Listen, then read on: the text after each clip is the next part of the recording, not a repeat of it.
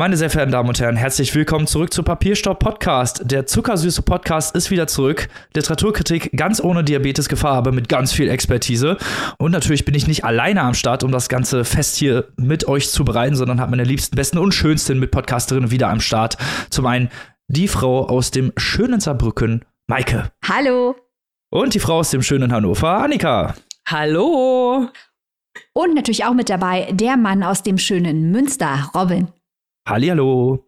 So, und wir kommen zum Vorgeplänkel und wir können jetzt hier mal ein kleines Papierstau-Geheimnis lüften, denn auch in diesem Jahr finden natürlich wieder die Tage der deutschsprachigen Literatur in Klagenfurt statt, auch als Ingeborg-Bachmann-Preis bekannt. Und dreimal dürft ihr raten, wer wieder vor Ort ist. Und zwar wir.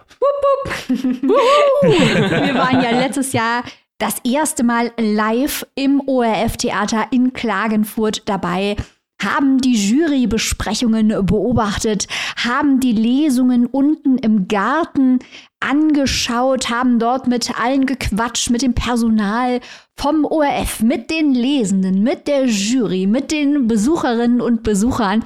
Es war ein Riesenspaß. Und wenn wir schon gerade beim Geheimnislüften sind, wir haben uns überlegt, so nach dem Motto, ach, jetzt haben wir es ja einmal gesehen, soll man da jetzt nochmal hinfahren, soll man nicht was anderes machen? Bis wir dann von einem bestimmten Autoren, dessen Namen wir nicht nennen werden, erfahren haben, dass er gerne hinfahren möchte in diesem Jahr. Und wir gedacht haben, okay, wenn er kommt, das können wir uns nicht entgehen lassen. Und haben sofort gesagt, okay, wenn, wenn du dich bewirbst, dann kommen wir auch. also werden wir nochmal da sein. Ähm, ob er aber angenommen wird oder nicht, das steht noch gar nicht fest. Wir gehen hier voll ins Risiko. Wir werden auf jeden Fall vor Ort sein. Die Wohnung ist gebucht. Die Sachen sind schon quasi im Kopf gepackt. Wir haben schon die Jacke in der Hand, geistig, um im Juni nochmal nach Klagenfurt zu reisen. Aber ob er, wie gesagt, wirklich da sein wird, das wird sich demnächst entscheiden. Denn vor kurzem wurde wieder die Möglichkeit eröffnet, sich überhaupt um eine Teilnahme im regulären Wettbewerb äh, ja, zu bewerben. Wie funktioniert das? Es gibt dort eine Jury, das äh, sind die Herrschaften, die ihr immer im Fernsehen in der Live-Übertragung auch äh, seht. Und jedes Mitglied dieser siebenköpfigen Jury darf zwei Lesende einladen. Das heißt, wer gerne beim Bachmann-Preis dabei sein möchte, vielleicht ja auch einer von euch da draußen, einer oder eine, äh, der oder die können jetzt sich ihren Text schnappen. Der darf Lesezeit netto circa 25 Minuten haben, den eintüten und schicken an die Adressen der Jury, wie sie auf der ORF-Seite bekannt gegeben worden sind und dann hoffen, dass man von einem Jurymitglied ausgewählt wird. Man kann sich übrigens Geheiminformationen von der Juryvorsitzenden Insa Wilke auch bei mehreren bewerben. Dann werden die Jurymitglieder, sofern man von mehreren ausgewählt wird, sich einigen, wer die Person offiziell einladen darf. Also Text hinschicken, darauf warten, dass ein Jurymitglied einlädt und dann kann man in Klagenfurt dabei sein und live im Fernsehen lesen. Ganz genau. Bachmannpreis.orf.at. Das ist die URL, die Internetseite, auf der ihr nachschauen könnt. Alles, was Maike gerade gesagt hat, das sind auch nochmal die ganz genauen Statuten. Der Text darf noch nicht veröffentlicht sein, der muss deutschsprachig sein, Prosatext und so weiter. Da könnt ihr das euch alles ganz in Ruhe durchlesen. Bis zum 21. Februar habt ihr Zeit, euch da zu bewerben. Und äh, wenn ihr auf der Seite seid und euch da so ein bisschen umschaut, werdet ihr so ein paar Dinge sehen, die da noch neu sind. Die werden euch dann aber nicht mehr neu sein, weil ihr hört ja Papierstaub Podcast und habt natürlich alle Infos schon, denn es gibt nicht nur, ist ja klar, 14 neue Texte in diesem Jahr, wie es ja immer so ist, 14 neue AutorInnen, 14 neue Texte, sondern auch bei der Jury hat sich ein wenig was getan. Da gibt es nämlich auch zwei neue Mitglieder. Da sind wir auch sehr, sehr gespannt. Wea Kaiser und Michael Wiederstein haben nämlich die Jury verlassen. Wir finden das persönlich sehr, sehr traurig, weil unser Tech-Team Tingler Kaiser, Philipp Tingler und Wea Kaiser, die haben wir im vergangenen Jahr abgefeiert. Die sind also nicht mehr zusammen. Schade, schade. Aber wir haben zwei neue Mitglieder und die sind nämlich nicht minder spannend. Da ist nämlich auch eine gute Bekannte von uns dabei. Mitu Sanyal. Ihr erinnert euch wahrscheinlich Identity, dieses Buch, das auch für den Deutschen Buchpreis nominiert war, das uns hier total begeistert hat. Und natürlich ist Mitu Sanyal nicht nur Schriftstellerin, sondern auch Kulturwissenschaftlerin und Journalistin, hat schon für ganz viele Magazine veröffentlicht, für Publikationen, ist immer gerade dran, auch an den aktuellen gesellschaftspolitischen Debatten. Das hat ja gerade ihr Roman Identity gezeigt. Da geht es ja um dieses ganze Thema Identität, wie kann man die wechseln, wie kann man die ändern, interkulturell. Also ganz, ganz spannend, total am Puls der Zeit, hat uns sehr, sehr beeindruckt. Und das finden wir natürlich sehr, sehr spannend, Mitu Sanyal dort in der Jury zu erleben. Zum einen natürlich, sie bringt dann ja auch zwei Texte mit, zwei AutorInnen. Mal schauen, worauf sie da ihre Schwerpunkte setzt, wie sie ihre Texte dann verteidigt und wie sie natürlich auch mit den anderen Jurymitgliedern in den Diskurs einsteigen wird. Da freuen wir uns sehr drauf, sind sehr gespannt drauf. Ich glaube, das wird nochmal eine richtig spannende Nuance dort in die Diskussion einbringen. Wen haben wir denn noch neu dabei, Maike? Also noch eine neue Person, die werde ich gleich vorstellen. Aber Annika, ich möchte noch ergänzen, was du sagst. Denn dieses Jahr könnte ein weiteres Jahr, muss man ja sagen, das letzte war ja schon eins, der Miju Sanyal werden. Denn nicht nur hat sie ihren ersten Auftritt in der Bachmann-Preisjury. Ich freue mich auch unglaublich, dass sie dabei ist und bin sehr gespannt, wen sie uns da so einlädt. Aber sie könnte dieses Jahr auch für den Internationalen Booker Prize nominiert werden, denn Identity wurde ins Englische übersetzt und äh, ist auf den Tipplisten schon ziemlich weit oben auf den ah. internationalen Tipplisten. Vielleicht wird sie für den Booker nominiert. Das würde ich ihr sehr wünschen. Das aber nur nebenbei. Du wolltest wissen, wer die me zweite. Too, me too, me too. also wir feiern das hart.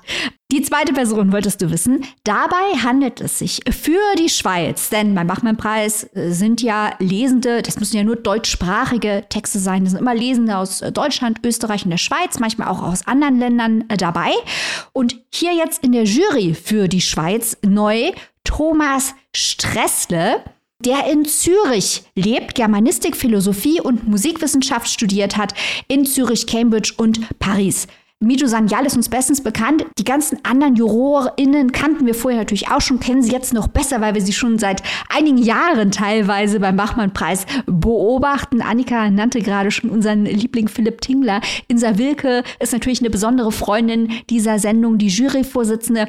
Den Stressler, den kannten wir nicht. Das muss aber nichts heißen. Wir möchten natürlich, dass Herr Stresser da um die Ecke kommt und uns das Gehirn zum Explodieren bringt. Mit seinen hervorragenden, messerscharfen Analysen und zeitgeistigen Einschätzungen.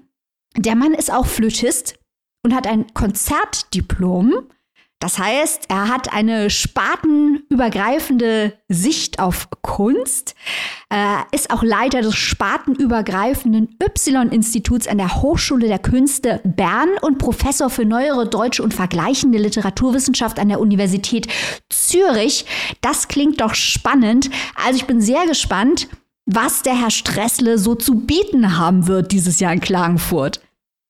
Und ich glaube auch sogar Thomas Stressler hat sich fast schon so ein bisschen selbst als Experte empfohlen, denn er ist Mitherausgeber von Wir haben es nicht gut gemacht, die große Briefsammlung zwischen Ingeborg Bachmann und Max Frisch, die im vergangenen Jahr im Surkamp Verlag erschienen ist. Also von daher ist er natürlich, was das Thema Ingeborg Bachmann angeht, ganz vorne mit dabei. Das wird sicherlich auch sehr, sehr interessant. Wir werden berichten. Genauso ist es. Und wir haben ja letztes Jahr schon berichtet in unserer Steady Community exklusive Inhalte vorbereitet, nachbereitet, wie auch immer, haben euch daran teilhaben lassen an unserer Fahrt. Und auch dieses Jahr wird es natürlich wieder eine exklusive Berichterstattung von uns geben.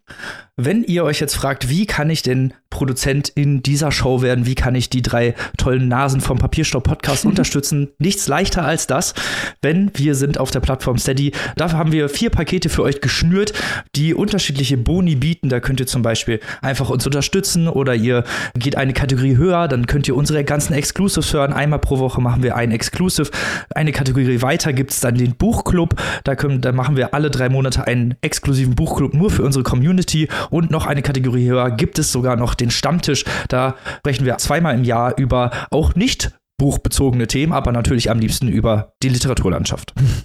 Genau. Und alle Menschen, die uns unterstützen auf Steady, das sind diejenigen, die diese Folge, die ihr gerade hört, unter anderem bezahlen. Und die von der letzten Woche und die von der nächsten Woche, und ihr wisst, worauf ich hinaus will, das sind die guten Menschen, die die Produktion all dieser kostenfrei über sämtliche Plattformen erhältlichen Folgen mitfinanzieren. Und dafür danken wir diesen Menschen, die sich einsetzen für unabhängige Literaturkritik, natürlich von Herzen. Ihr seid die Besten. Kommt auf unsere Homepage, schaut euch die Links an. Die Steady-Seite ist dort überall verlinkt oder ihr gebt Steady. Ich probiere das jetzt auch einfach mal. S-T E-A-D-Y. Das gebt ihr bei Google ein und Papierstorn natürlich dazu. Dann kommt ihr direkt auf unsere Seite und könnt euch die ganzen Pakete, die Robin gerade vorgestellt hat, nochmal anschauen. Und dann freuen wir uns auf euch, wenn ihr unserer Community beitretet und unter anderem exklusive Inhalte aus Klagenfurt erhaltet. Genau, und noch eine kleine Information für euch zum Thema Klagenfurt, wenn wir schon gerade dabei sind. Was es natürlich auch gibt im Vorfeld des Bachmann-Preises, der Tage der deutschsprachigen Literatur, ist der Klagenfurter Literaturkurs. Viele Menschen, die wir hier abfeiern in unserer Show und die irgendwann auch mal in Klagenfurt waren, als offizielle Teilnehmende des großen Wettbewerbs, die waren vorher beim Klagenfurter Literaturkurs. Äh, der findet auch in diesem Jahr wieder statt. Vom 25. bis zum 28. Juni im Musil Museum könnt ihr euch auch informieren. Äh, das äh, wird natürlich in Zusammenarbeit mit den Tagen der deutschsprachigen Literatur organisiert. Da kann man mitmachen bei Tutorien mit erfahrenen Schriftstellerinnen und Schriftstellern, an Diskussionen zu den Bedingungen von Literatur und Schreiben. Äh, schaut euch das einfach mal an, wenn ihr selbst schreibt und was erleben möchtet in Klagenfurt. Das lohnt sich auf jeden Fall und nicht älter als 35 Jahre seid. Einfach angucken im Internet www.musilmuseum.at der Klagenfurter Literaturkurs 2023 und vielleicht findet ihr dann bei dem Kurs statt und bei dem Bachmann-Preis dann später mal statt und dann seid ihr ratzfatz, findet ihr dann bei Papierstopp Podcast statt und wer will das nicht? das ist der Weg. So geht sie nach oben, die Karriereleiter. Mit diesen schönen Worten kommen wir doch zum ersten Buch dieser Folge und zu einer alten Bekannten in diesem Podcast, deren Buch Hundepark wir bereits richtig abgefeiert haben. Auch Annika hat es damals vorgestellt und deswegen Bühne frei für Annika und Sophie Oxans Baby Jane. Genau, wir stellen heute Baby Jane von Sophie Oxanen vor. Robin hat es gerade schon gesagt, vor gut einem Jahr hatten wir sie hier mit Hundepark, mit einem brandaktuellen Thema. Und heute stellen wir ein etwas älteres Buch von ihr vor. Im Jahr 2005 erschien sozusagen ein Frühwerk, das also jetzt endlich auf Deutsch erhältlich ist. Worum geht es hier? Das Ganze spielt in Helsinki in der Zeit von 1995 bis 2002. Wir betrachten nämlich eine Beziehung von Beginn bis zum Ende. Und wir fangen an, na klar, mit dem schönen Verliebtsein, mit der Romanze, mit dem Glück, dass die Ich-Erzählerin, die uns hier ihre Geschichte schildert, empfindet als sie Piki kennenlernt. Piki, die coolste Lesbe der Stadt, in diesem Fall Helsinki. Und Piki ist eine Frau, die also durchs Leben geht, cool ist, äh, genau das, was die Ich-Erzählerin gesucht hat. Und die beiden verlieben sich also ineinander, starten eine Beziehung und am Anfang ist auch alles wunderbar und schön. Doch der Sommer der Liebe, der geht irgendwann vorbei und es stellt sich heraus, dass nicht nur die Ich-Erzählerin psychische Probleme hat, sondern auch Piki. Beide leiden an schwerer Depression und auch wenn die Ich-Erzählerin selbst krank ist und eine Depression kennt, weiß sie jedoch nicht, wie stark das Ausmaß von Pigis Erkrankung ist, die nämlich nicht nur eine Depression hat, sondern darüber hinaus auch noch eine Angststörung, die in Behandlung gehört, aber teilweise nicht so behandelt werden kann, wie es sollte. Denn die Therapie von Piki ist zu Ende gegangen. Die Versicherung hat keine weitere Therapie gebilligt und so versuchen die beiden, ja, sich gegenseitig so ein bisschen Kraft zu geben. Die Ich-Erzählerin weiß aber immer noch nicht, wie groß das Ausmaß dieser Angststörung ist. Das kommt erst nach und nach raus. Und sie erkennt, dass Piki eigentlich zwar so tut, als hätte sie alles im Griff, tatsächlich aber gar nichts im Griff hat durch ihre Angststörung, weil außer ab und zu mal im Club gehen und feiern, wie sie es gerne mit ihrer neuen Freundin macht, fällt ihr der Alltag also deutlich schwerer und zwar so schwer, dass sie es nicht mal schafft, äh, alleine in einen Supermarkt zu gehen. Sie ist sehr, sehr abhängig von einer Ex-Freundin, die auch erst relativ spät die Bühne betritt. Parallel dazu erfahren wir, dass diese Beziehung bereits beendet ist, denn im Jetzt aus dem die Erzählerin rückblickend auch so ein bisschen erzählt, lebt sie mit einem Mann zusammen und zwar auch nur aus Sicherheitsgründen. Zwei parallele Handlungsstränge, die zueinander finden in einem oder aufgelöst werden, sagen wir es mal so, in einem Finale, das ich hier aus Spoilergründen nicht näher erläutern möchte. Nur so viel. Dieses Buch ist insofern ein typischer Sophie Oxanen-Roman, dass er also mit Charakteren, vor allem mit weiblichen Charakteren aufwartet, die also alles andere als äh, nett sind, als lieb, als brav. Wir haben es hier also wieder mit sehr, sehr komplizierten Charakteren äh, zu tun, die Entscheidungen treffen, die man nicht immer nachvollziehen kann, die schmerzhaft sind, wie das Leben eben auch. Ich habe ja gerade schon die Themen erwähnt. Das ist natürlich zum einen die Depression beziehungsweise die psychischen Probleme, unter denen Piki leidet. Das ist meiner Meinung nach sehr, sehr gut dargestellt, vor allem die verschiedenen Formen der Depression, der Antriebslosigkeit, des Nicht-Helfenskönnens und auch, wie sich die Beziehung verändert im Laufe der Zeit. Und hier, lustigerweise, habe ich viele Parallelen zu dem Buch gefunden, das ich in der vergangenen Woche vorgestellt habe von Mary Gateskill Veronica. Ihr erinnert euch vielleicht, da ging es auch um eine Beziehung zwischen zwei Frauen, in dem Fall zwar eine Freundschaft, keine Liebesbeziehung, aber auch hier ging es um eine sich verändernde Beziehung und auch hier handelt es sich um ein Frühwerk aus dem Jahr 2005, wie eben hier auch bei Baby Jane. Wo ist der Unterschied zwischen beiden Büchern? Der Unterschied liegt daran, dass Sophie Oxanen sich also hier deutlich mehr auf das Thema beziehungsweise die Beziehung fokussiert, vor allem auf Piki, diese schillernde Figur, die hier wirklich deutlicher im Mittelpunkt steht, als das, was wir letzte Woche bei Veronika so ein bisschen kritisiert hatten, dass die eigentlich interessante Figur so ein bisschen verschwindet. Das macht Sophie Oxanen hier deutlich besser. Wir lernen also viel über diese Beziehung und auch über diese toxische Beziehung.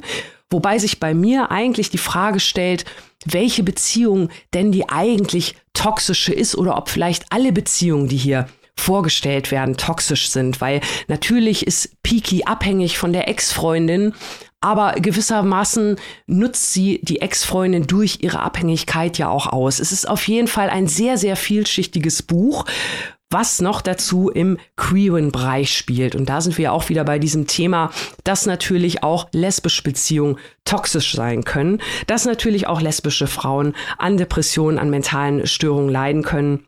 Und das ist hier also wirklich sehr, sehr gut umgesetzt. Ich fand es sehr bedrückend. Das ist auf jeden Fall überhaupt kein Wohlfühlbuch. Es ist wirklich, wirklich hart und heftig, aber es ist halt auch echt. Es ist ungeschönt, es ist brutal, aber das ist auch genau das, was ich ähm, von so einem Buch, von so einem Thema auch erwarte gesamt gesehen im, im Rückblick äh, oder wenn ich es mal so mit den anderen Büchern von Sophie Oxan vergleiche, die ich gelesen habe bisher, fand ich es doch noch, also man merkt, dass es ein Frühwerk ist. Es ist hier an der einen oder anderen Stelle vom Pacing her ein bisschen off. Äh, an der einen oder anderen Stelle fand ich es auch ein bisschen rau. Das macht Sophie Oxan später weitaus besser in ihren späteren Werken, aber hier sind schon die grundsätzlichen Anlagen drin und es ist einfach ein Buch, das behaupte ich jetzt mal so, dass man nicht vergisst ist, einfach weil es auch so in your face ist. Und gerade auch wenn man überlegt aus dem Jahr 2005, da haben wir wieder das Thema aus der vergangenen Woche, das finde ich, da war Sophie Oxan, denke ich mal, wir haben ja häufiger jetzt schon äh, Bücher gehabt, auch zu diesem Thema. Der Name Carmen Maria Machado muss natürlich auch wieder fallen. Äh, immer wieder gern gesehen. Äh, da hoffe ich, dass Maike auch gleich nochmal was dazu sagen wird. Die hat es nämlich ebenso wie Robin auch gelesen. Aber nichtsdestotrotz, äh, grundsätzlich denke ich, 2005 war das hier von Sophie Oxan schon sehr, sehr gut umgesetzt äh, für diese Thematik. Also unterm Strich ein gutes Buch nicht das stärkste von Sophie Oxan, aber es ist auch ihr Frühwerk, aber von der Thematik her und auch wie es umgesetzt ist, also genau das, was ich, was ich erwarte und was ich auch lesen wollte.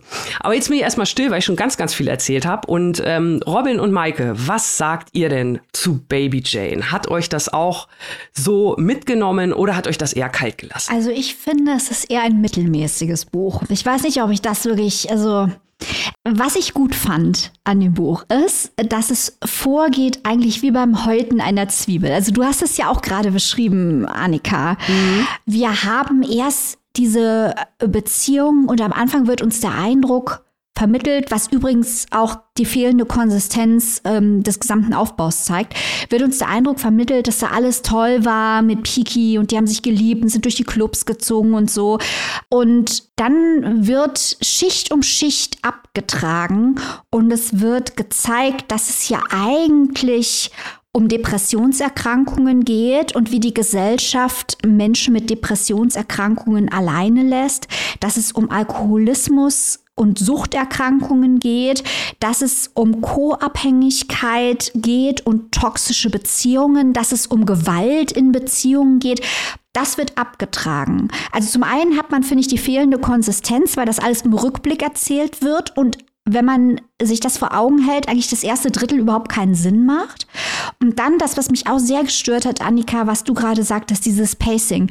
Also die ganze erste Hälfte dieses Buches hat mich eigentlich nicht interessiert, um ehrlich zu sein. Ich fand dafür die zweite Hälfte sehr, sehr stark, wo diese psychologische Dynamik auf einmal Fahrt aufnimmt und man merkt, wie diese Suchterkrankung, die Depressionserkrankung und diese Abhängigkeiten, die es natürlich äh, zwischen Piki und der Erzählerin und der Ex-Freundin Bossa gibt, ähm, wie das Fahrt aufnimmt. Da gibt es eine ganz entscheidende Stelle, die mir sehr im Gedächtnis geblieben ist, wo es irgendwann heißt, wir sind alle so müde, dass wir nichts mehr tun können. Die sind von dieser psychologischen Gemengelage vollkommen an die Wand gedrängt und dann gibt es einen Twist, mhm. den ich auch überhaupt nicht habe kommen sehen. Das fand ich stark, aber ich weiß offen gestanden nicht, wenn ich das hier nicht hätte lesen müssen, äh, um euch nicht zu enttäuschen und ich immer gedacht hätte, nein, ich muss das jetzt lesen, weil ich will hier mit Annika und Robin drüber sprechen, weiß ich überhaupt nicht, ob ich an die interessanten Stellen gekommen wäre, weil wie gesagt, die erste Hälfte hat mich eigentlich gar nicht interessiert. Die zweite dafür sehr stark. Was ich auch interessant fand, da bin ich auch mal gespannt, was ihr beide äh, noch sagt. Äh, was mir sehr gut gefallen hat, ist, dass das ähm, Buch sehr stark mit Musik spielt. Also wir haben ganz mhm. viele Textzeilen von Courtney Love, von Joy Division, von The Cure, von Marian Faithful. Das fand ich wirklich gut gemacht. Und es spielt mit Motiven, daher auch der Titel, äh, aus dem Film Whatever Happened to Baby Jane. Ähm, ich habe mir das, ich habe den Film vorher nicht gekannt, ich habe mir das angeschaut, klassisches Hollywood-Kino. Und diese Themen, die wir gerade angesprochen haben, von Abhängigkeiten, von gesehen werden und nicht gesehen werden, die spielen da eine Rolle, kommen aber bei Oxan verschoben vor. Also das jetzt mal äh, mein erster Eindruck über dieses Buch, das übrigens aber sehr ambitioniert ist. Und das möchte ich dem Buch, halte ich allen Büchern immer zugute, wenn Bücher ambitioniert sind. Lieber ambitioniert sein und hinter dem Ziel zurückbleiben, als es sich bequem machen und das Ziel erreichen, aber das Buch hat am Ende keine, keine Muckis. Also von daher, das muss man dem Buch mal zugute halten. Aber Robin, vielleicht äh, gebe ich jetzt einfach mal ab an dich. Das ist sehr lieb. Ich habe natürlich auch eine Meinung zu diesem Buch. Ich fand die Dynamiken ja, oh, ja, ich fand die Dynamiken und Figurenzeichnungen hier eigentlich auch sehr gut gemacht und ich fand die erste Hälfte, ich weiß, was du meinst, Maika, also auch dieses, dieses sehr überromantisierende und diese teilweise metaphorisch doch sehr aufgeladenen Szenen, wo dann beschrieben wird, wie, ja, wie beim Sex halt auch sozusagen äh, Piki das Herz der Erzählerin berührt, dass sie auf eine ganz andere Art und Weise mit ihr zusammen sein kann, als sie das vorher mit Männern getan hat oder auch in früheren Beziehungen getan hat. Und das fand ich eigentlich deswegen in der Re Retrospektive oder wenn man, wenn es sich das so auflöst, diese Schicht für Schicht, du hast es ja gerade sehr schön beschrieben, so abgelöst wird. Deswegen fand ich es eigentlich interessant, weil man erst diese Romantisierung hat, erst diese ja fast falsche Darstellung dieser Beziehung, die gezeigt wird als, als eigentlich was Heiles, wo man eigentlich aber auch schon zwischen den Zeilen immer wieder merkt, da stimmt irgendwas nicht. Da ist irgendwas nicht ganz richtig, weil die sich immer nur nachts treffen, die gehen immer nur zusammen in Bars. Es ist keine, nennen wir es mal, mal so 0815 Beziehungen, wo man sich dann tagsüber trifft und abends zusammen kocht und dann zusammen ins Bett geht und schläft, sondern es ist, man weiß schon von Anfang an, finde ich, dass das so ein bisschen verschoben ist, auch durch diese Romantisierung durch. Und deswegen fand ich das eigentlich gar nicht so schlecht gemacht, weil man dadurch die Figuren erstmal an sich kennenlernt und erst diese Probleme später auftauchen. Ich kann verstehen, dass man das Pacing nicht so gut findet. Ich fand es aber in diesem Fall relativ gut gemacht. Ich fand auch diese aber, ähm, aber Robin, teilweise. nur kurze Zwischenfrage, ja. weil es mich interessiert. Hattest ja. du am Anfang bei diesen Beschreibungen das Gefühl, dass das ein Hinweis auf Problematik ist? Weil ich hatte den Eindruck, ich glaube, wie Annika, weil die hat es eben auch so beschrieben, dass man erst den Eindruck kriegen soll, dass die einfach jung und cool sind, weißt du? Die gehen halt nicht irgendwie acht Stunden ins Büro und dann kochen sie Pasta und mhm. gucken den Tatort, sondern die gehen irgendwie in den Club und leben sich aus und all sowas. Ja, das schon. Also das ist schon auf den ersten Seiten, aber man merkt ja irgendwann, dass da irgendwas nicht stimmt. Also auch relativ schnell. Also ich habe irgendwie so auf, ich weiß nicht, Seite 50 oder so, irgendwann habe ich gedacht, irgendwas stimmt da nicht, weil eben keine Alltagsszenen beschrieben werden, weil es eben immer nur um dieses Coole ging, immer nur um dieses Ausgehen, immer mhm. nur Nachtstreffen.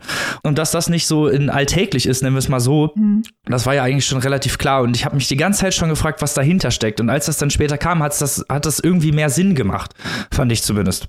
Und deswegen hat mir das eigentlich so gut gefallen. Ein anderer Aspekt, der mir auch ganz gut gefallen hat, war die Körperlichkeit. Es geht immer wieder um Körper und wie Körper dargestellt werden, gerade auch für die Erzählerin, die so als Femme in dieser queeren Community versucht, Fuß zu fassen, als auch äh, ihre Körperlichkeit im Sinne für äh, die Beziehung für Piki, auch diese toxische Beziehung. Es ist teilweise, fand ich sehr ja, sehr ergreifend gemacht worden, teilweise aber auch ein bisschen zu überladen. Also das muss ich auch sagen, es war mir teilweise ein bisschen zu viel, ein bisschen zu drüber, aber generell finde ich äh, ambitioniert, sehr neu oder beziehungsweise sehr anders, als das wahrscheinlich viele andere Bücher machen würden. Und deswegen hat es mir eigentlich ganz gut gefallen, weil es diese Figurenzeichnung hat und diese Problematik erst später auftaucht und äh, dann aber auch relativ gut eingewoben wird in meinen Augen.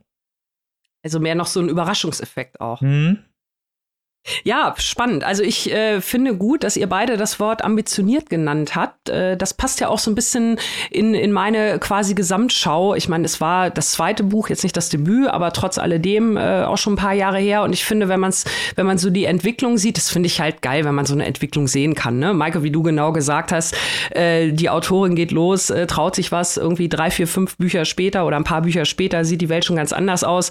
Äh, Vergleich halt mit Hundepark aus dem vergangenen Jahr die Anlagen ähnlich, aber weitaus differenzierter, also quasi fast schon zum Perfektionismus getrieben. Von daher finde ich das wirklich, fasst es wirklich sehr, sehr gut zusammen, dass es hier ein ambitioniertes Frühwerk ist und ansonsten finde ich, habt ihr das sehr gut äh, differenziert herausgearbeitet. Also bei mir, genau wie du sagst, Maike, ich hatte auch so ein bisschen Probleme mit dem, mit dem Pacing. Ich könnte es gar nicht mal unbedingt so an den ersten Seiten festmachen. Ich glaube, ich hatte eher immer so zwischendurch, dass es dann zu viel mit, mit, der Beschreibung wurde, mit den, mit den Körperlichkeiten, dass es dann irgendwie an der einen oder anderen Stelle ein bisschen zu redundant wurde, weil mhm. gerade, wie ihr beide ja auch schon äh, herausgearbeitet habt, wenn es dann erstmal wirklich richtig in die, in die Themen geht und nicht nur die Art und Weise, wie die, wie die Depression dargestellt wird, überhaupt zwei verschiedene, zwei Personen mit Depression und überhaupt dieses eine ist nicht wie die andere und nur weil ich das habe, äh, ist es bei dir anders. Ähm, das fand ich überhaupt auch mal einen ganz, ganz spannenden Blickwinkel. Mhm. Da nimmt es dann aber auf jeden Fall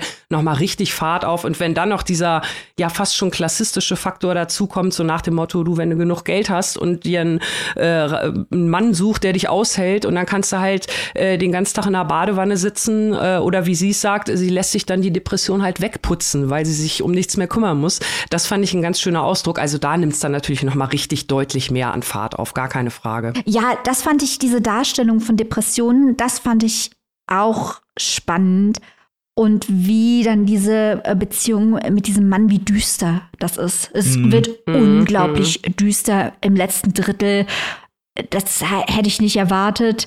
Ähm, also ich muss sagen, das letzte Drittel fand ich sehr, sehr stark. Und ich fand auch die Figur von Bossa sehr spannend, muss ich sagen, weil sie so viele Fragen aufwirft. Weil Piki kriegt ja ihr Leben nicht mehr auf die Reihe. Aber sie schämt sich so sehr vor der Erzählerin, sich auf sie zu verlassen, dass halt Bossa diese Alltagsdinge übernehmen muss, wie die Wäsche waschen und einkaufen gehen und all das. Und man fragt sich natürlich auch mit der Erzählerin, warum macht Bossa das? man, ich habe mich am Anfang gefragt, genießt sie die Macht, will sie sie manipulieren und irgendwann merkt man, dass es Bossa genauso fertig macht wie die anderen beiden auch und diese Dynamiken, äh, das ist sehr schlau beobachtet. Mhm. Ja, vor allem, weil, wie du gerade gesagt hast, Bossa bei Bossa auch viel im Unklaren ja. bleibt. Also Bossa ist zwar ein spannender Charakter, aber ähm, ich finde es gerade gut, dass man nicht mehr von ihr erfährt. Genau, finde ich auch. Normalerweise bemängeln ja. wir ja immer das Gegenteil. aber in dem Fall ist es wirklich genau, genau richtig so, dass man nicht mehr weiß, obwohl man mehr wissen will. Aber mhm. genau das äh, hält es dann am Ende doch nochmal richtig hoch. Finde ich auch. Also, das ist ein sehr interessanter Punkt, weil es ja auch so ein Aufhänger ist für den Streit, den die beiden dann ja eigentlich dauerhaft führen und wo dann eigentlich nicht so richtig diese toxischen Beziehungsmuster rauskommen, die die beiden haben und was für Probleme sie überhaupt erst haben. Und deswegen fand ich das Pacing eigentlich deswegen nicht so schlecht, weil man am Anfang erstmal so dieses gleißende, helle, romantisierende hat. Dann kommen die Probleme und dann kommt es halt wirklich zu diesem sehr düsteren, sehr dunklen ja, Ende, nennen wir es mal. Deswegen fand ich das Spacing eigentlich gar nicht so schlecht, aber ich kann auch eure Meinung verstehen, also so ist nicht. Ich will es hier nicht äh, irgendwie als Deutungshoheit rausstellen. Ja, aber ich meine, wir, wir können ja auf jeden Fall unterm Strich festhalten, es ist ein sehr, sehr düsteres Buch. Es geht dahin, wo es richtig weh tut. Das muss man sich auch erstmal ja. trauen und man kann auf jeden Fall gut übersprechen. Ja, also, das ist schon. Äh, und es ist ein Frühwerk und es wird noch besser, wenn man spätere Werke von Sophie Oxan liest. Also, bitte. Annika, wir merken schon, du willst den Menschen, äh, die Menschen heranführen an Sophie Oxan. Dann gib ihnen doch jetzt bitte mal einen Tipp, was sie tun sollen, wenn sie Baby Jane, das gerade erst auf Deutsch erschienen ist, lesen möchten. Ja, das ist nämlich so aktuell, wenn ihr heute am Mittwoch die Folge hört, müsst ihr sogar noch bis morgen, Donnerstag, den 12. warten. Uh.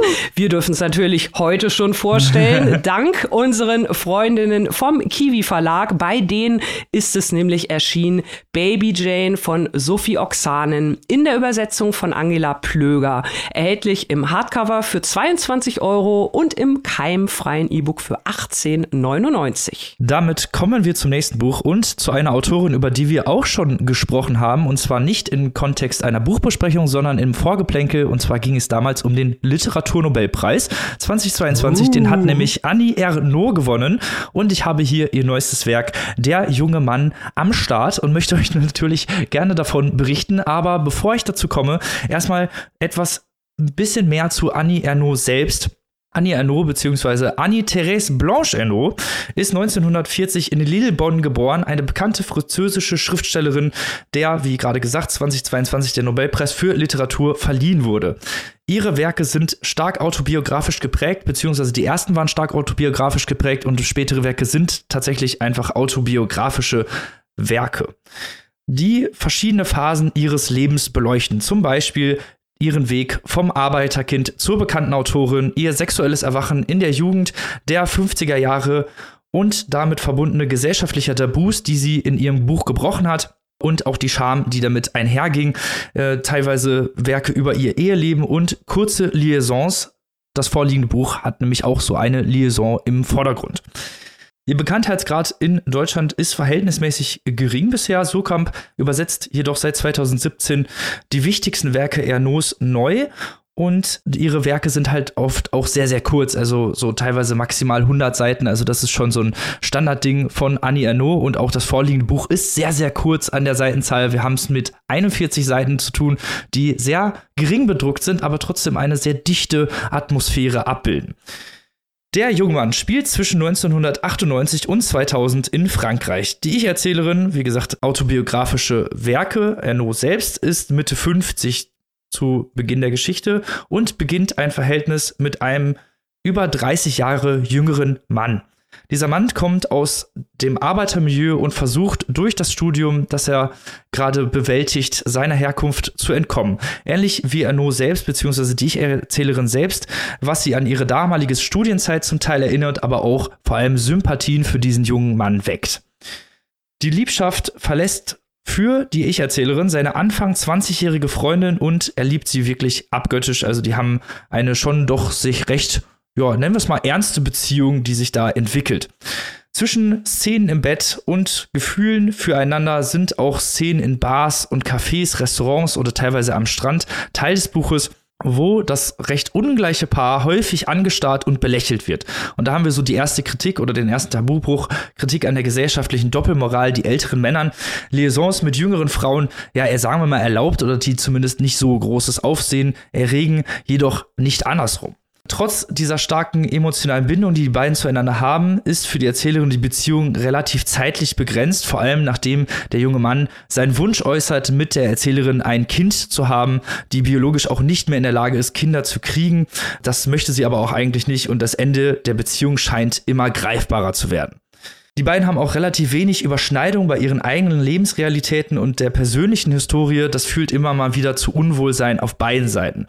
Da kann man zum Beispiel eine relativ gute Szene anfügen, wo die beiden sich Jugendfotos voneinander, voneinander zeigen. Für sie ist ihre Jugend über 40 Jahre her, für ihn gerade mal 10 Jahre. Und diese Diskrepanz zeigt sich auch immer mal wieder in der Beziehung es gibt sehr, sehr viele emotionale Schilderungen von Gedanken, was sich, ja, die Ich-Erzählerin, was sie über ihn denkt, die ihn auch tatsächlich sehr, sehr liebt, aber auch weiß, dass das Ganze nicht wirklich eine Zukunft hat.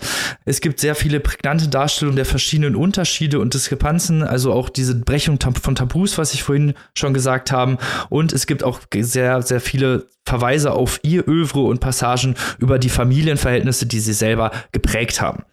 Ich fand das Buch relativ interessant, weil es doch auf so kurzer Seitenzahl diese Liaison wirklich sehr, sehr deutlich schildert. Man kriegt die ganze Emotionalität mit, man kriegt auch die Probleme mit, die die beiden miteinander haben, auch gerade die Ich-Erzählerin, wie sie damit umgeht, dass sie eigentlich immer der Gesellschaft am liebsten so ein bisschen den Mittelfinger zeigen würde, die auch, wie ich es vorhin schon gesagt habe, in ihrer Jugendzeit mit dieser Scham zu kämpfen hat, mit diesem sexuellen Erwachen und jetzt wieder so ein bisschen mit der Scham zu kämpfen hat, weil sie eben gesellschaftlich betrachtet wird, als wäre sie irgendwie so eine Sugar Mama, nennen wir es einfach mal so, und alle sich halt den Kopf kratzen, wenn, wenn äh, die beiden ja durch die Gegend flanieren, nennen wir es einfach mal so.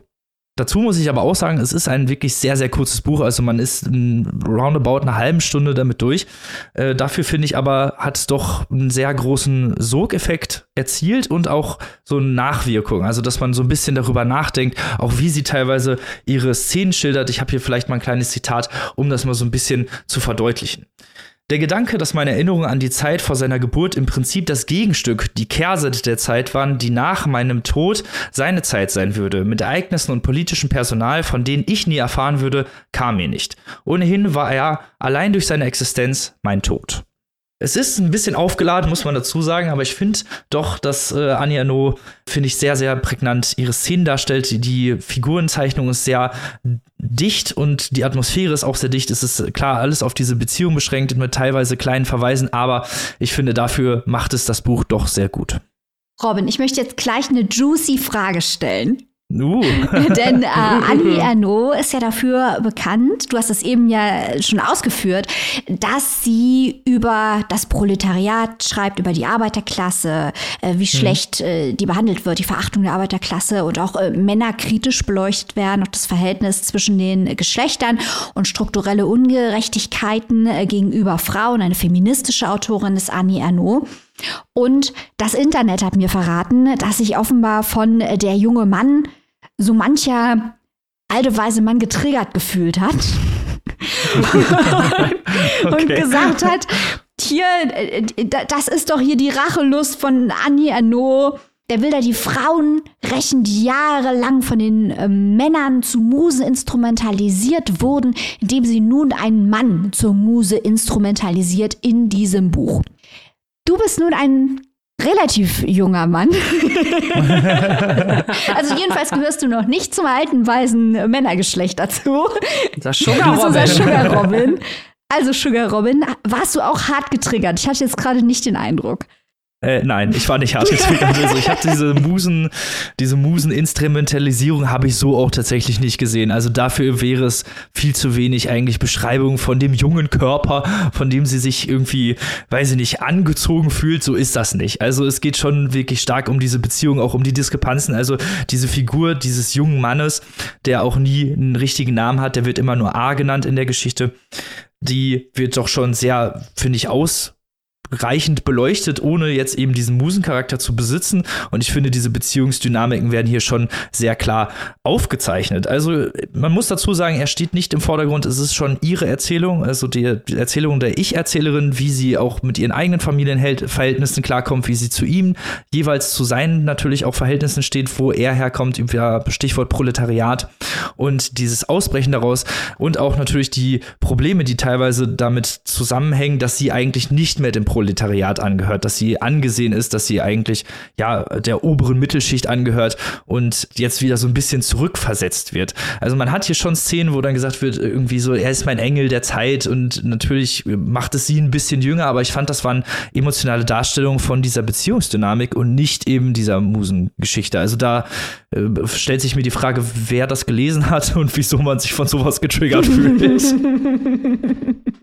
Also ich würde sogar noch eine Frage hinterher schießen und zwar, ob die Nick Hornby das gleiche gefragt haben, als er nämlich Just Like You rausgebracht hat. Das haben wir ja auch im Podcast vorgestellt. Äh, da ging es ja auch um eine, war ein bisschen jünger zugegebenermaßen, eine mit 40, Anfang 40-Jährige aus der Mittelschicht, ähm, die sich auch in einen weitaus jüngeren Mann, einen Aushilfsmetzger verliebt. Also da hatten wir ja auch genau dieses Thema ältere Frau, jüngerer Mann und auch noch so ein bisschen durch die Klassen getrennt Trend. Ähm, das hatte ja Nick Hornby da auch schon umgesetzt. Und ich muss auch ganz mal allgemein eine Lanze brechen für diese Thematik. Äh, Robin, du hast es gerade so ein bisschen äh, flapsig Sugar Mami, Sugar Robin, um heute mal hier in unserem äh, Sugar-Thematik zu bleiben. Äh, ich finde es toll, dass diese Thematik ältere Frau, jüngerer Mann häufiger in der Literatur jetzt auftaucht und in verschiedenen Versionen. Also das autobiografische von Annie Ernaux, diese gesellschaftliche Betrachtung, äh, ein bisschen unterhaltsamer von Nick Hornby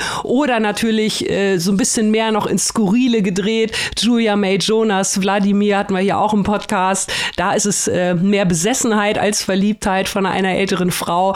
Aber nichtsdestotrotz ist das ein Thema, das kann man so gut ausloten und ich finde es sehr, sehr schön, dass es jetzt häufiger in der Literatur vorkommt. So, und wer sich davon getriggert fühlt, der hat Pech, Pech. gehabt.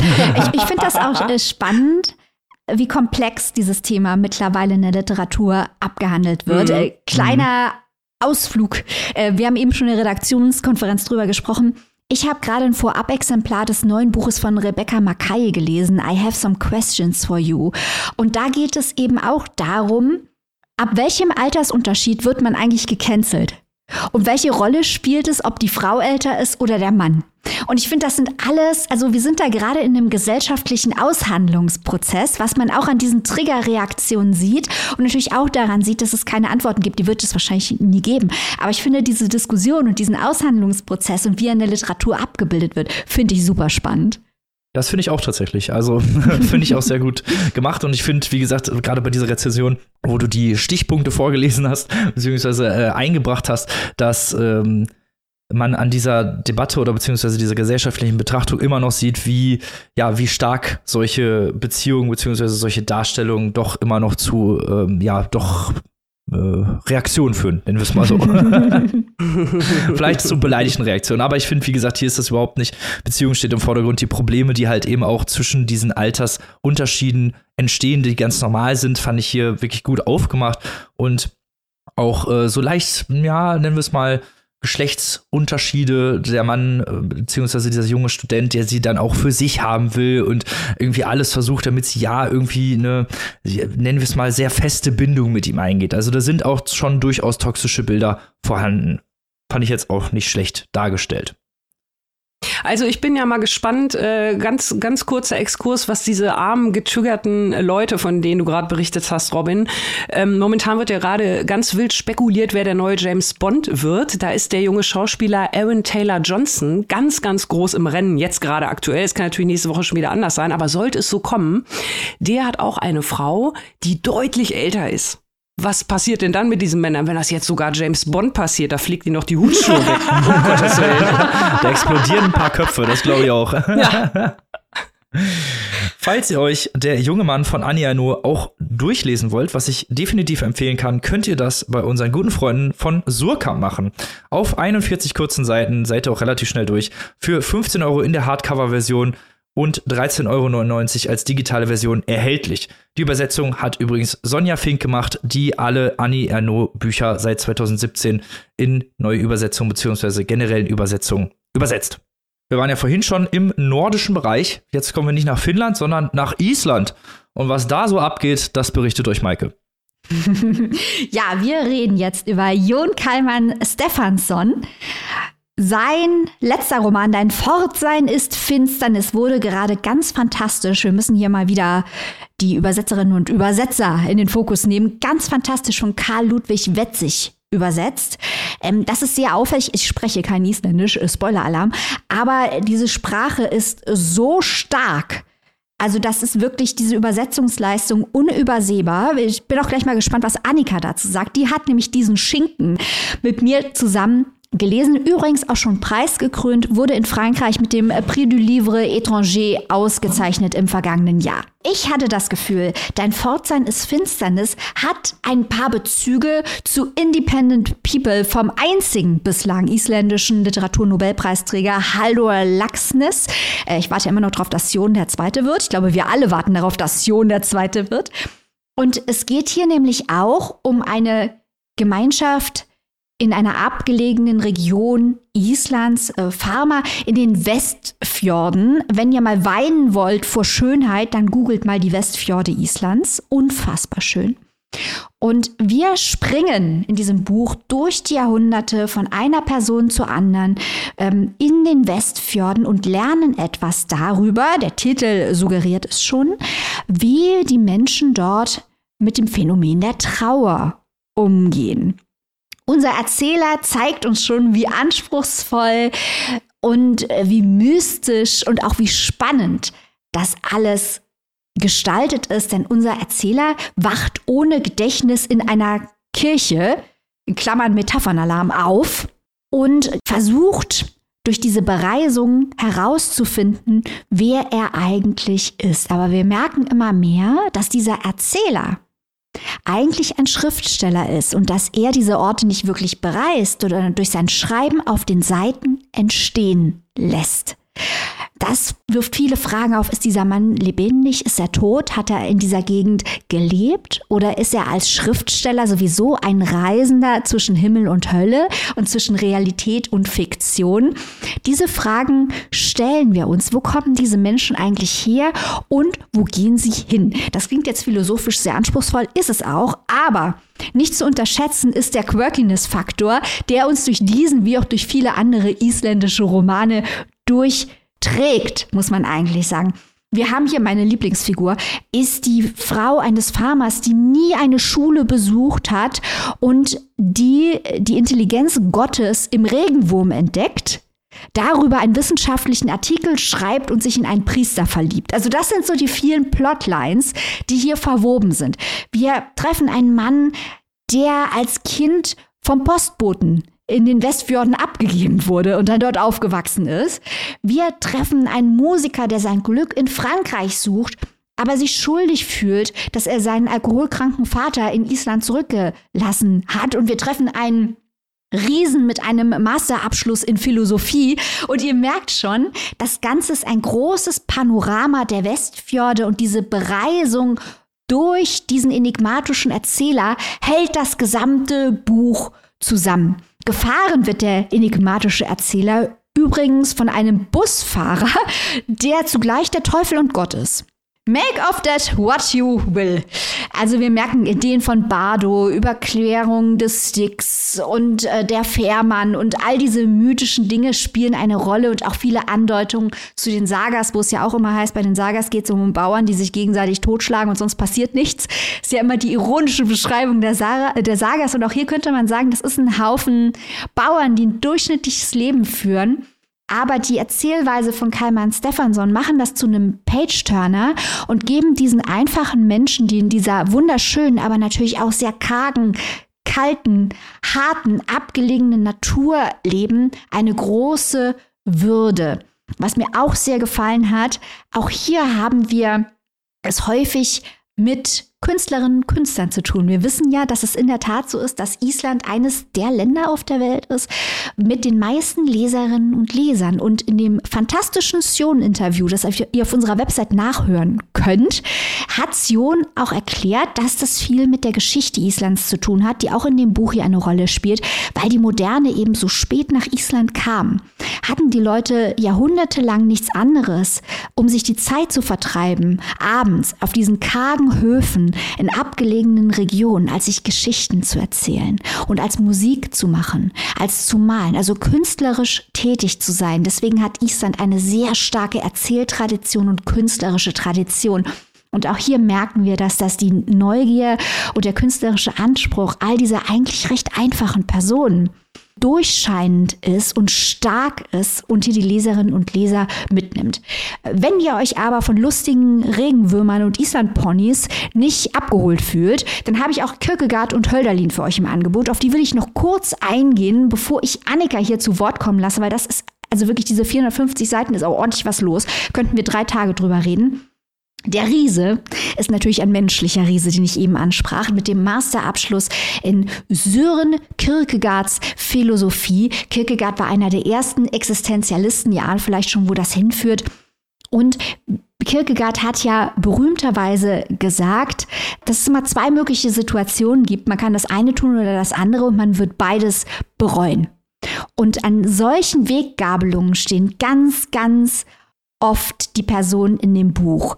Ein anderer Hintergrund ist, dass Kierkegaard seine Verlo Verlobung aufgelöst hat, weil er sagte, diese Liebe ist ihm nicht bestimmt. Und auch diesen Satz, den finden wir ganz, ganz oft im Buch. Also Kierkegaard hat das vielleicht nicht wörtlich gesagt, aber er sagte, es ist nicht seine Bestimmung, verheiratet zu sein. Und auch diese Frage der Bestimmung der Liebe kommt ganz oft in dem Buch vor. Also man kann hier Kierkegaard Exegese betreiben und auch Friedrich Hölderlin und äh, Spoiler-Alarm, ich hasse eigentlich Friedrich Hölderlin, ich finde den furchtbar.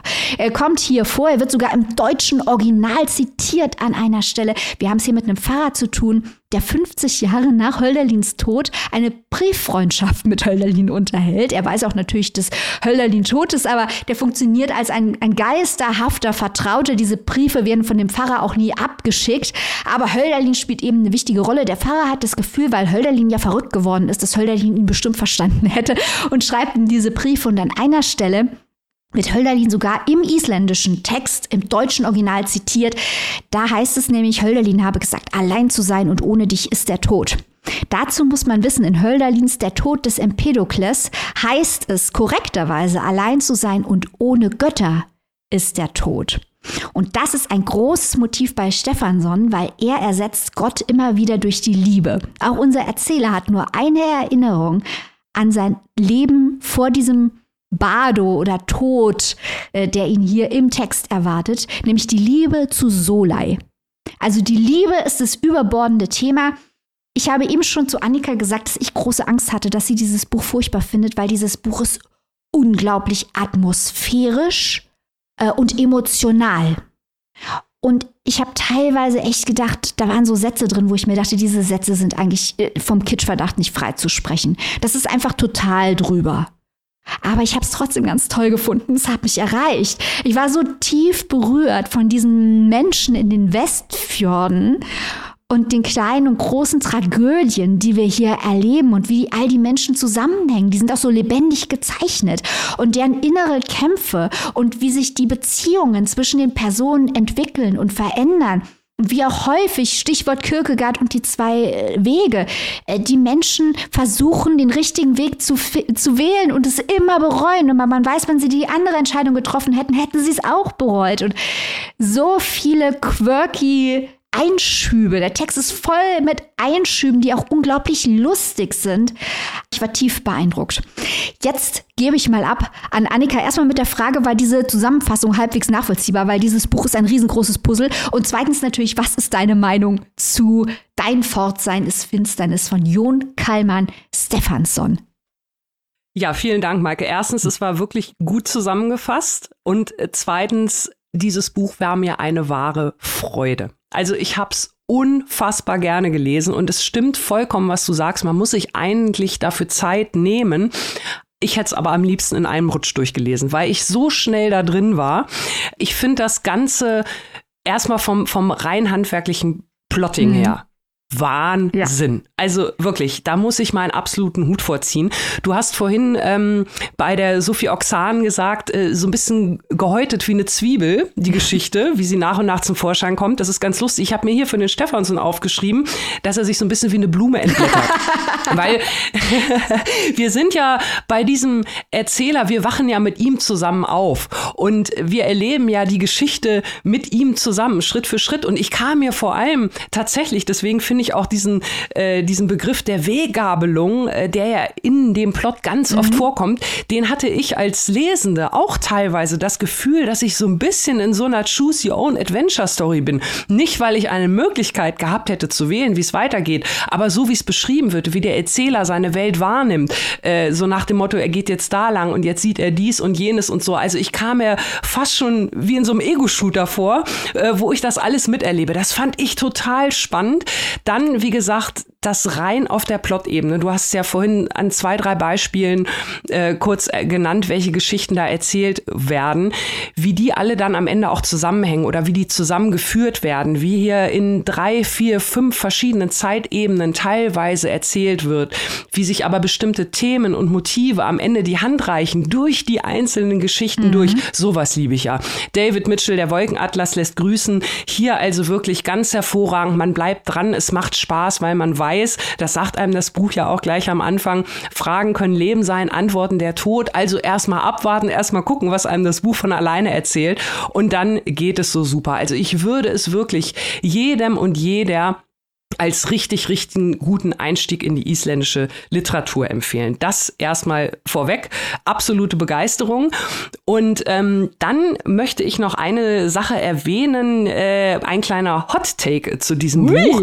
Ich glaube nämlich, ja, weil diese ganze Klischeesache, Kitsch, äh, das ist teilweise ein bisschen am Kitsch vorbeischrammt, da gebe ich dir völlig recht. Ich glaube aber, dass dieses Buch äh, versucht, eine Brücke zu bauen. Und da möchte ich jetzt nochmal aus ganz aktuellem Anlass auf unser Interview mit der wunderbaren Maddie Mortimer hinweisen, was ihr seit Montag in unserer Steady Community als Exclusive hören könnt. Da hat nämlich Maike mit der wunderbaren Maddie auch genau über dieses Thema gesprochen. Wo ist der Unterschied zwischen Hochkultur und Populärkultur? Wie wird das betrachtet? Warum gibt es den überhaupt? Muss das überhaupt sein? Und ich habe so bei dem Buch ja bei Stefansson das Gefühl gehabt, dass er wirklich versucht, eine Brücke zu schlagen. Genau das, was ja Maddie Mortimer auch gesagt hat im Interview, weil es ist ja wirklich wie du sagst, ne? Egal in welches Gebiet man hier guckt, es gibt verschiedene Künste, die vorgestellt werden, Kulturen, Musik, Literatur, Philosophie. Es ist ja alles von bis. Also Philosophie geht ja von Glückskeks Spruch bis Hölderlin ja. und äh, genauso äh, Musik äh, von ich weiß nicht was bis wohin. Und das fand ich einfach richtig, richtig gut, wie er es alles nebeneinander stellt, zusammenpackt und dann ergibt es auch einen Sinn, weil es ja genauso vielfältig ist, wie auch diese BewohnerInnen, diese EinwohnerInnen, diese Protagonistinnen da in diesem Buch, die ja auch alles von bis und trotzdem durch gewisse Gefühle, Motive irgendwie alle zusammengehalten werden. Also das fand ich wirklich, wie das strukturiert und äh, zusammengebaut ist, wirklich richtig, richtig toll. Und thematisch möchte ich auch noch mal kurz äh, das sehr, sehr loben. Natürlich dieses ganze Thema Tod, Verlust, das hast du alles schon rausgearbeitet und auch die Liebe, die möchte ich hier wirklich noch mal ganz besonders hervorstellen.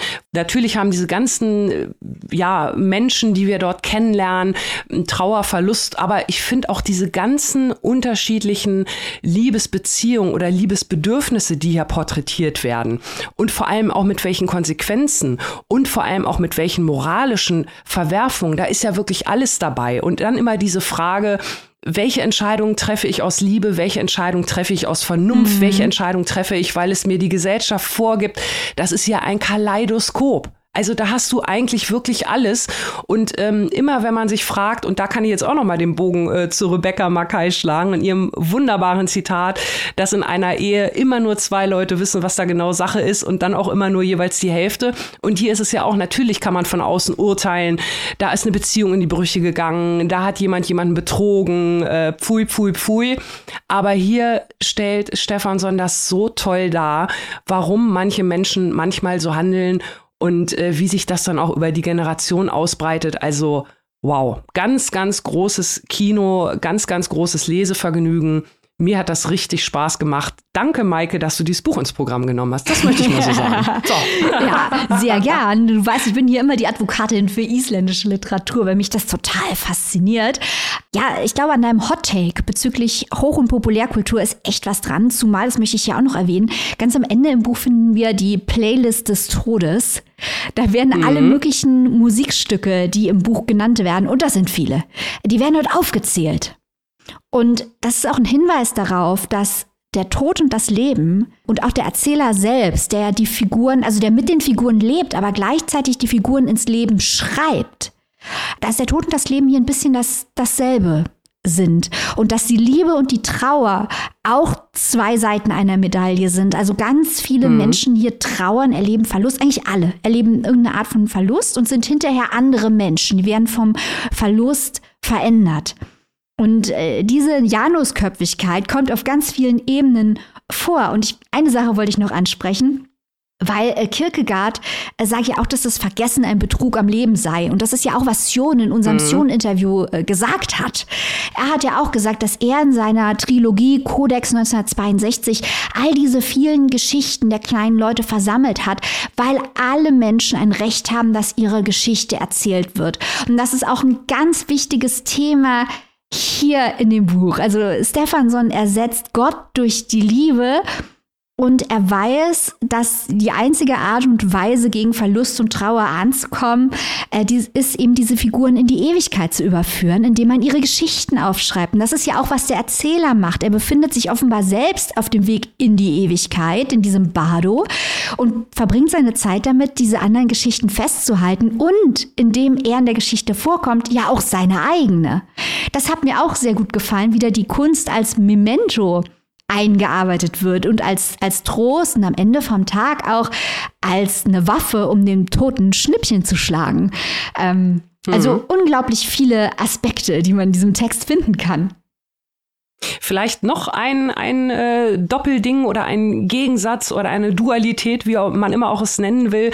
Ähm, ich fand auch diese populären Dinge genauso wie diese aktuellen zeitgeschichtlichen Debatten, die haben auch noch einen schönen Gegensatz, weil du hast auf, auf der einen Seite diese, diese Einöde, diese Abgeschiedenheit, die ja auch sehr gut symbolisiert wird. Du liest viele Seiten und hast das Gefühl, du bist da in so einer ganz eigenen Welt, die vor sich hin passiert, weil die Leute so viele Probleme haben, sei es durch die raue Natur, sei es durch Armut, sei es durch die komplizierten Beziehungen.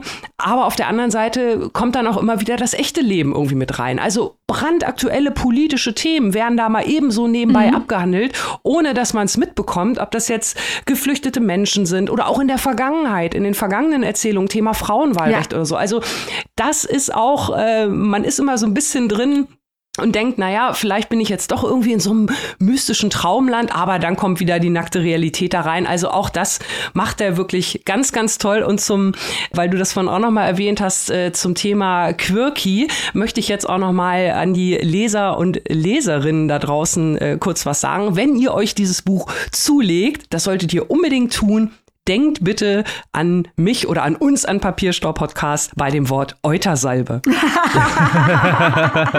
okay. Aber gutes Stichwort. Wo und für wie viel kann man sich denn das erwerben, liebe Maike? Dein Fortsein ist Finsternis von Jon Kalman Stefansson, der übrigens auch schon für den International Booker nominiert war. Ne? Also hier nur Qualitätsliteratur bei Papierstau Podcast.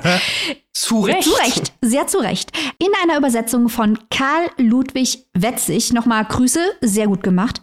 Der Schinken, 544 Seiten als gebundenes Buch, gibt es für 25 Euronen und in der keimfreien E-Book-Edition für 1999 erschienen bei unseren guten FreundInnen von Pipa. So, jetzt bleibt mir eigentlich nur eine Frage. Wer hat an der Uhr gedreht? Denn Papierstopp Podcast ist leider schon wieder vorbei. Aber wir sind natürlich nächste Woche wieder am Start. Annika hat es vorhin schon angeteasert. Seit Montag gibt es ein tolles Interview mit der überaus sympathischen Autorin Maddie Mortimer für unsere Steady Community zu hören. Und Nächste Woche besprechen wir auch wieder brandaktuelle Themen im Exclusive und sind natürlich am Mittwoch wieder mit einer ganz tollen Folge wieder am Start. Bis dahin, liebe Leute, hoffen wir, dass ihr ganz viel Spaß hattet. Wie immer natürlich gesund bleibt und was Tolles lest. Bis nächste Woche. Tschüss. Tschüss.